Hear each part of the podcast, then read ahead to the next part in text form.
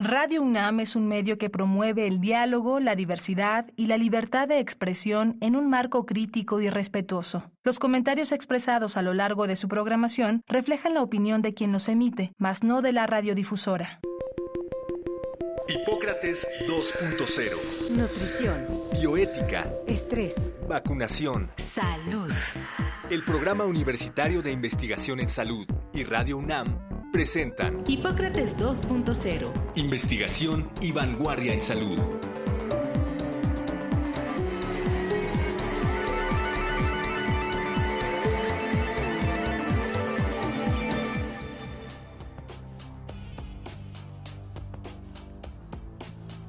Hola, ¿qué tal? Bienvenidos a Hipócrates 2.0. Yo soy Mauricio Rodríguez, los saludo con muchísimo gusto. Qué bueno que nos están acompañando aquí en Radio UNAM en el programa de hoy vamos a tratar de hacer una actualización sobre Mpox, antes llamada la viruela cínica o viruela del mono. Después de, un, pues de una revisión de la nomenclatura se decidió referirse a esa enfermedad como Mpox. Y hemos estado platicando sobre esta enfermedad, pero, pero hace algunos meses que no, no lo tocábamos el tema. Y decidimos que pues, sería bueno revisarlo eh, y reflexionar al respecto. Invitamos a la doctora Brenda Crabtree. Ella es médica cirujana, especialista en medicina interna, subespecialista en enfermedades infecciosas, profesora de alta especialidad, eh, es miembro del Sistema Nacional de Investigadores eh, nivel 2 y trabaja como investigadora en el Departamento de Infectología del Instituto Nacional de Ciencias Médicas y Nutrición Salvador Subirán y es mamá de Greta y María. Bienvenida Brenda, muchísimas gracias por aceptar la invitación. Hola Mauricio, muchísimas gracias de verdad por nuevamente tenerme en tu programa. Me encanta que hayas este, vuelto a tocar el tema porque sí hay muchas cosas que se pueden decir ahora y que me parecen muy importantes de resaltar. Sí, de hecho, pues ya hay una curva epidémica que, que ya se puede ver, ¿no? Empezó en alrededor de mayo del año pasado. No sé si quieras ayudarnos ahí como reflexionando sobre, sobre la curva epidémica y cómo poco a poco pues, se, fue concentrando en algunos países, desgraciadamente México entre ellos. ¿Cómo ves la curva epidémica y, un poco lo que ha pasado con esta enfermedad? Pues mira, em, primero decir que esta curva, si bien nosotros no hemos tenido acceso, como muchos países de Latinoamérica, debo decir, a las medidas preventivas y al tratamiento, esta curva era bastante esperada. ¿A qué me refiero? De que tuvo un brote, digo, un, pico alto y fue descendiendo. Y esto debemos de atribuirlo a lo siguiente. Ya se sabe que es una infección cuya antecedente de, la, de, eh, transmisión sexual este, es la principal fuente, ¿sí? Entonces, este, inicialmente a quienes afectó en forma primaria, pues fue a quienes, por ejemplo, tenían múltiples parejas sexuales por semana. Entonces, todo ese grupo de personas fueron las que principalmente se vieron afectadas y entonces eh, constituyeron este pico enorme, ¿no? Lo que se sabe o lo que se asumía es que la inmunidad de este tipo de virus si bien no, no sabemos este brote en particular, pero en este tipo de virus la inmunidad es bastante buena. Entonces, todos aquellos que han pasado ya por una infección, pues confieren inmunidad. Pero entonces, este ritmo de personas que aparecen con MPOX se disminuyó porque dejaron de haber este tipo de, personas con dichas conductas sexuales. Entonces, se empezó a afectar a las personas con menos parejas sexuales. Y entonces, pues el ritmo de aparición, pues fue descendiendo. Y así sucesivamente. Entonces, el conjunto de inmunidad, el conjunto de que se, se, eh, el ritmo fue menor por las conductas, por un fenómeno de conductas sexuales, pero también lo otro que yo creo, yo quisiera hacer notar, y muy importantemente, es que como la respuesta de salud eh, no ha sido eh, de tener ninguna herramienta y que el diagnóstico es centralizado en muy pocos laboratorios, donde no hay una medida preventiva como el acceso a, a la vacunación, donde tampoco tenemos un tratamiento específico, sí creo que hay una población en la que no va y se diagnostica. Entonces, el subregistro Claro. debe de ser enorme porque, pues en realidad suele ser una enfermedad autolimitada y con un pronóstico bueno en términos generales, sobre todo en gente sana. Sí, sí, sí, Ah. Para lo cual después puedo hablar de, de- de hallazgos que hemos tenido ya en gente con inmunosupresión, que también me parece importante re- de recalcar. Pero lo que quiero decir es que también el hecho de tener una respuesta tan poca de atención a este fenómeno, pues sí hace que las personas pues no tengan ningún incentivo para irse a diagnosticar. Digamos, gente que tiene que trabajar Sí. para comer y entonces le dices, oye, te tienes que confinar 21 días o hasta que tengas costra, pues ¿cuál es el incentivo de No. irse a diagnosticar? Entonces, esos registros que tenemos no necesariamente obedecen a lo que realmente está pasando. Sí, sí, sí. Perdón, para el mismo médico, ¿no? La, la ruta para el diagnóstico está complicadísima.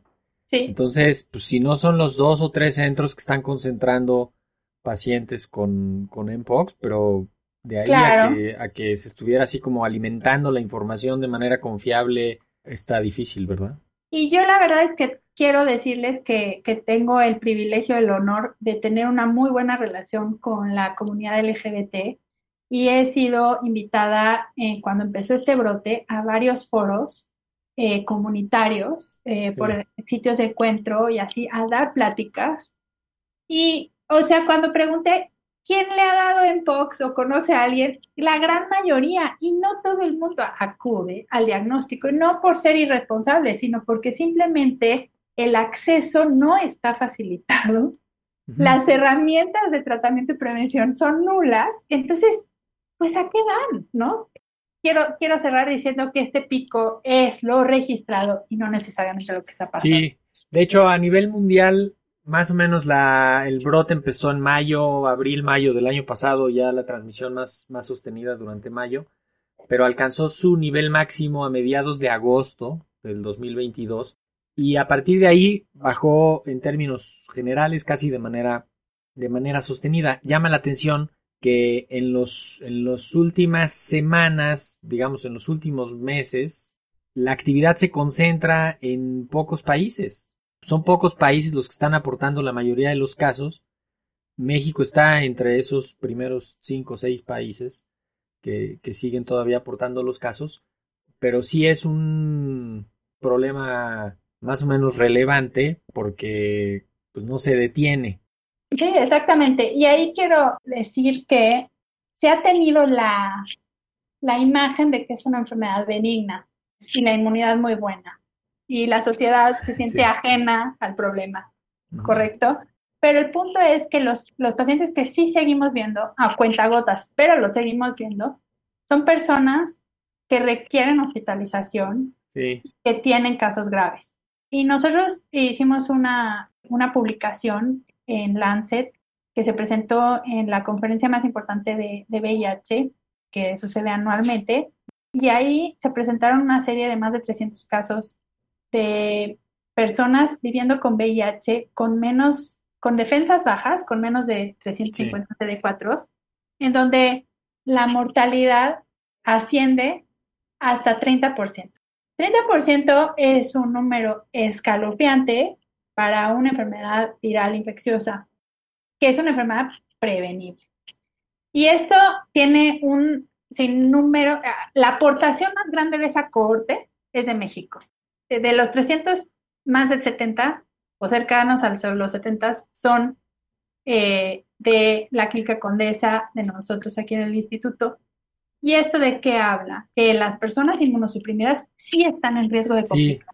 De y hecho, de morirse, y de de, morir. de hecho eso, eso te iba, te iba a decir que de- desde el inicio fuimos como identificando los grupos de riesgo, los grupos de riesgo, pero ahorita ya estamos en ese momento en el que los grupos de riesgo son los que están siendo más afectados. Es donde, donde hay que intensificar las acciones de prevención y, y hay que poner todo el diagnóstico y la prevención a su disposición, porque es la comunidad que se va, que se puede ver más afectada y se corre el riesgo de que ahí se quede estacionado, ¿no?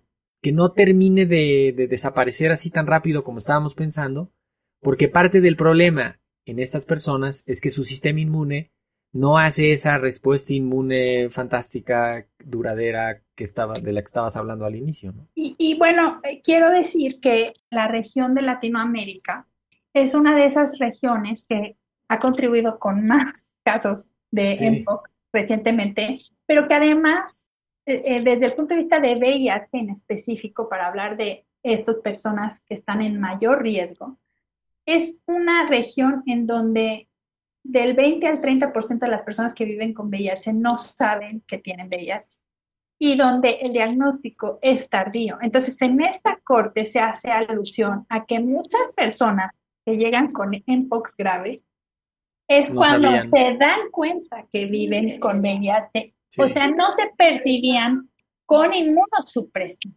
Claro, como tuberculosis, ¿no? Que, que de pronto... Correcto. Entonces, este es un, un problema común. También hay trasplantados en donde se ha visto Mpox uh -huh. grave. Y la otra cosa que dice el reporte, que no sé si quieras ir a eso, pues es lo de las muertes. Eh, Mau, sí, eh, sí, sí, sí. Quería ver un poco primero así de como tratando de actualizar algo nuevo relevante del virus, de la patogénesis, de la transmisión. En realidad eso se descifró más o menos pronto, ¿no? En, pues la verdad es que la información ya está y como la respuesta sí. en los países más afectados de Europa y de Estados Unidos, si ellos llegaron a un caso, casos cero, básicamente sí. con las herramientas de prevención y tratamiento, pues la investigación paró porque casualmente son los lugares terror, donde sí. hay recursos para hacer investigación. Ahora pero bien, no hay, eso no, no quiere decir que nosotros estamos, somos parte de esta este, colaboración que se llama AIDS Clinical Trial Groups, nuestro sitio aquí en Nutriciones, un sitio de investigación, y estamos tratando de abrir con muchas dificultades regulatorias y todo, este, administrativas, jurídicas, etcétera, abrir nuestro sitio para un estudio que se llama STOMP. Este uh -huh. estudio quiere probar, porque acuérdense que el tecovimab, que es el antiviral, que se ha eh, dicho que teóricamente tiene este beneficio, pero no sabemos qué tanto beneficio es entre que si se da o no se da. Porque, sí, además más difícil porque ya no hay casos para hacer el estudio Exacto, clínico. entonces ahí son tres brazos. Si llega alguien con datos de moderado a grave, se pasa a tratamiento, eh, es el brazo C. Pero si tienen casos leves, entonces se aleatoriza placebo o este tratamiento. Confirmaron nueve casos, hay 40 casos que en total en, que están siendo estudiados. Llama la atención en el periodo, se, se confirmaron nueve defunciones, ¿no? Que, que, que son, pues como datos que se van ahí sumando y que llevamos, que son 3.965 casos en lo que va de la epidemia.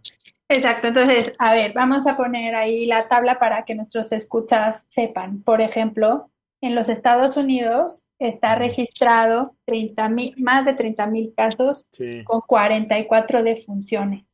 Uh -huh. Para que se echen la, el, la matemática. La matemática, aquí son 3.900 con 14 defunciones.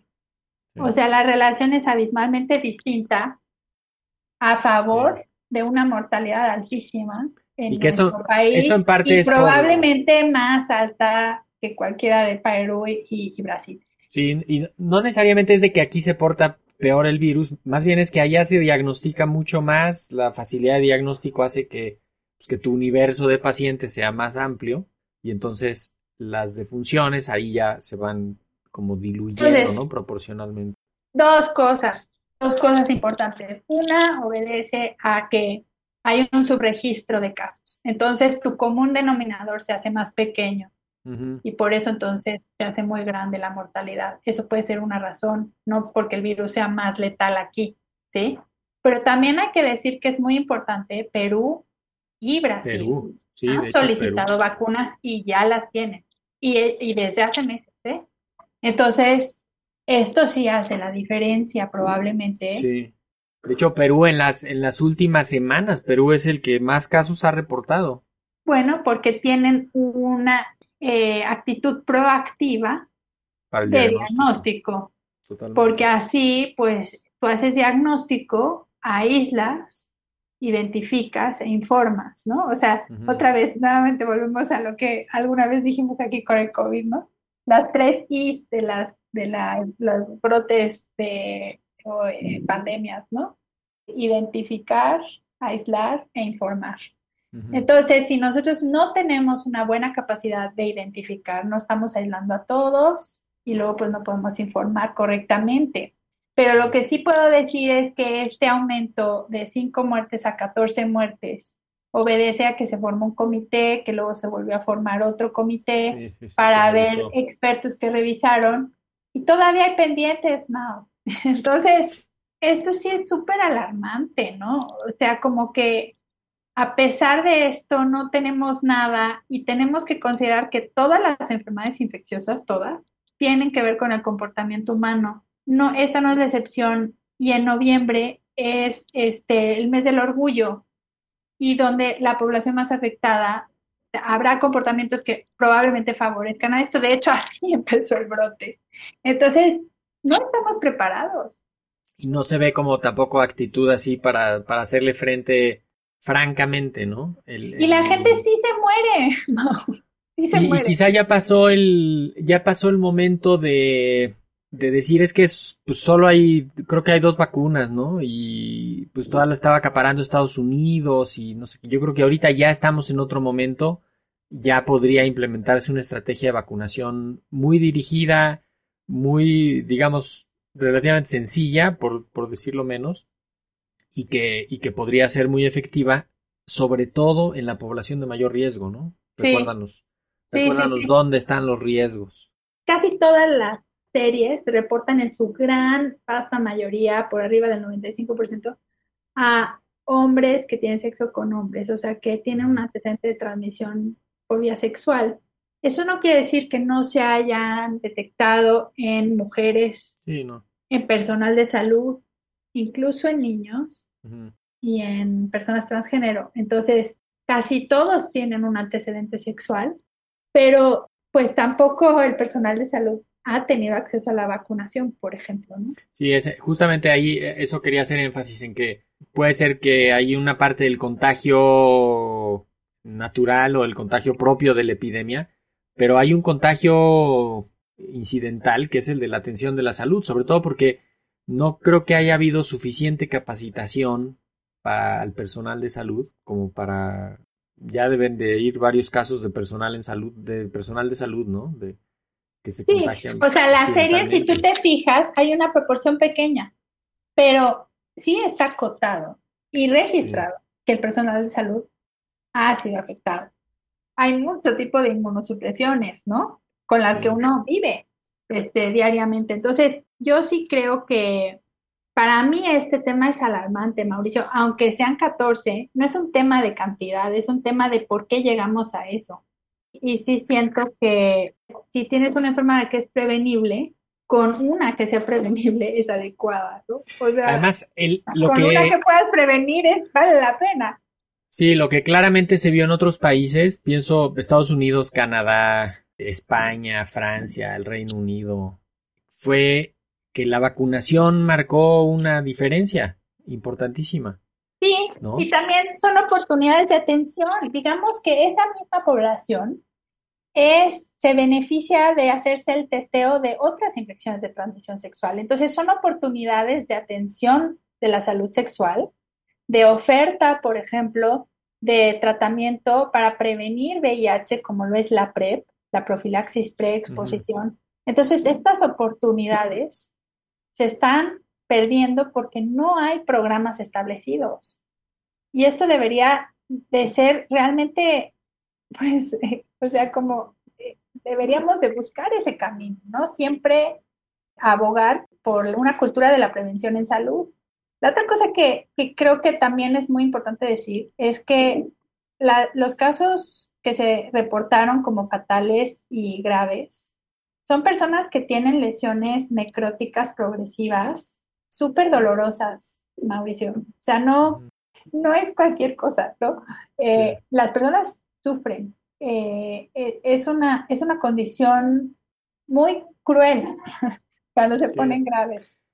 Aparte del, del asunto de lo que está ocurriendo, es como esta perspectiva, ¿no? De la salud pública, de los millones de personas, a de pronto ya implementar medidas y acciones para, para poblaciones muchísimo más pequeñas, pues que podrían instrumentarse con la misma comunidad. O sea, yo creo que una parte importantísima del el logro y el avance y pues lo que se ha hecho con VIH es que la comunidad se ha, ayudado y ha construido sus redes, sus estrategias, ¿no? Exacto. Y hay un acompañamiento institucional más o menos robusto.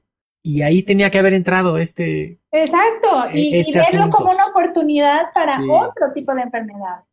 Y lo que pasó es que se les abandona, pero también al personal de salud, o sea, nuevamente los infectólogos, nos estamos encontrando con este daño moral que tiene que ver con no poder ofrecer nada a gente que está sufriendo, como lo vimos con el COVID, por estar rebasados por el sistema de salud y ser insuficiente. Ahora otra vez vemos gente que aunque sean poquitos, no tienes que ofrecerle. no hay un protocolo de vacuna o un protocolo de medicamento, dices que está atorado en... Entonces tú llegas y entonces le dices a, ¿cómo se llama? A tu paciente, ¿te duele? Sí, muchísimo. Bueno, le voy a subir aquí este analgésico, no sé qué.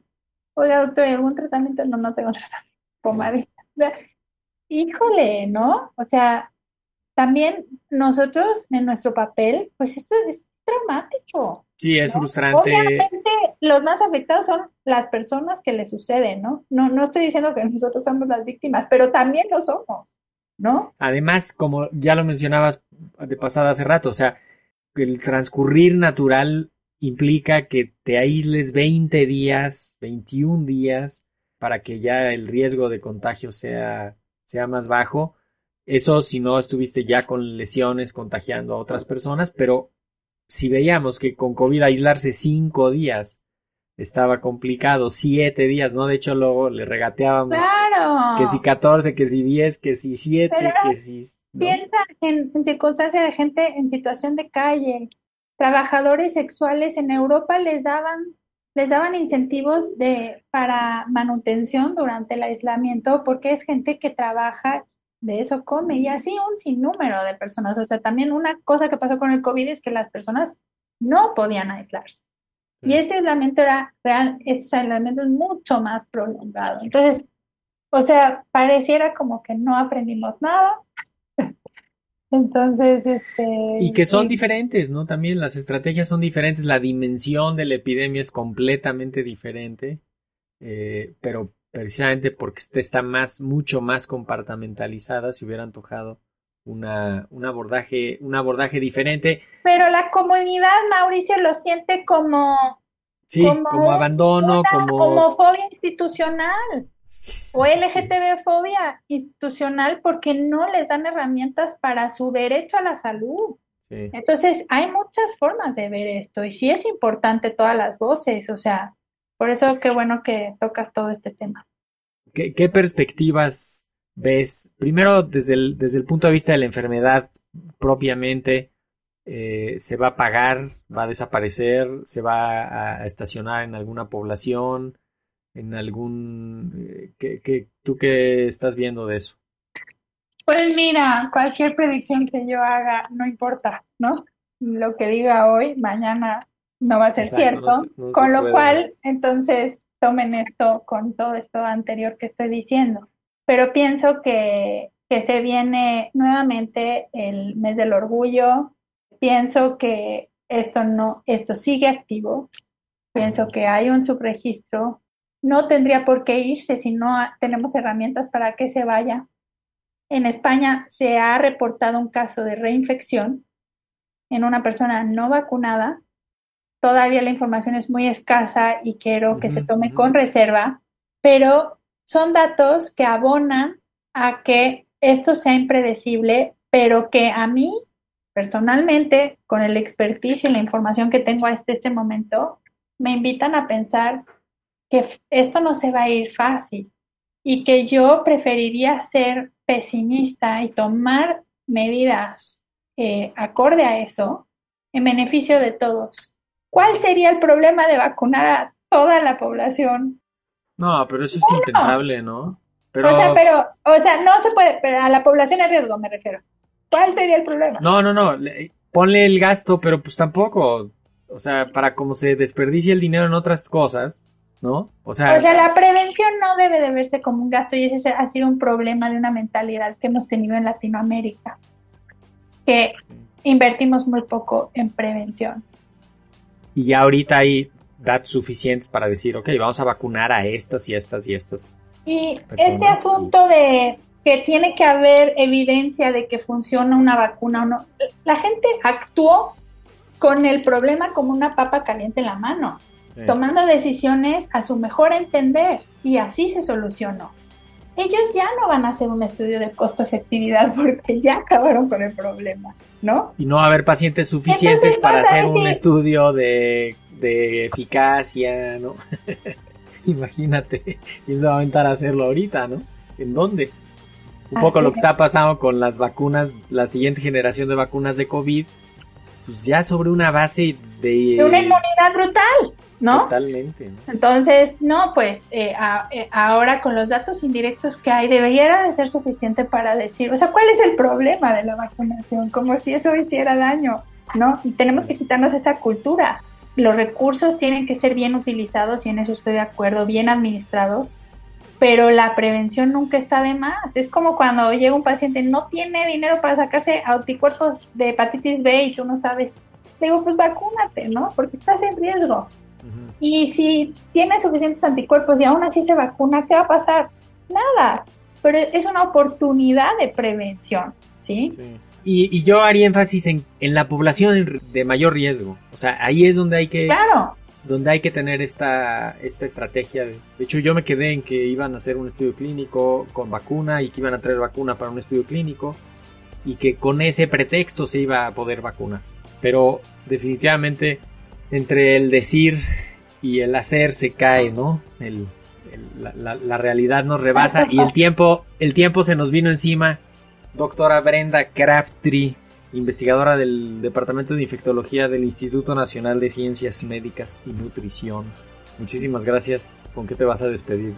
Al contrario, con decirles a todos que, que siempre hay una buena oportunidad para prevenir, que la salud sexual es algo de lo que tenemos que hablar más, que en POX es una oportunidad para ver otro, eh, otros muchos temas que son de relevancia para todos los seres humanos, no solamente para la comunidad en este momento afectada por Mpox, ¿no? Y pues así nos despedimos. Muchísimas gracias por habernos escuchado. Yo soy Mauricio Rodríguez. Esto fue Hipócrates 2.0. Los esperamos la próxima semana. Quédense en sintonía de Radio UNAM. Agradecemos al doctor Samuel Ponce de León, coordinador del Programa Universitario de Investigación en Salud y coordinador académico de esta serie. El Programa Universitario de Investigación en Salud y Radio UNAM agradecen tu escucha. Te esperamos la siguiente semana para platicar sobre lo último en materia de salud e investigación en Hipócrates 2.0.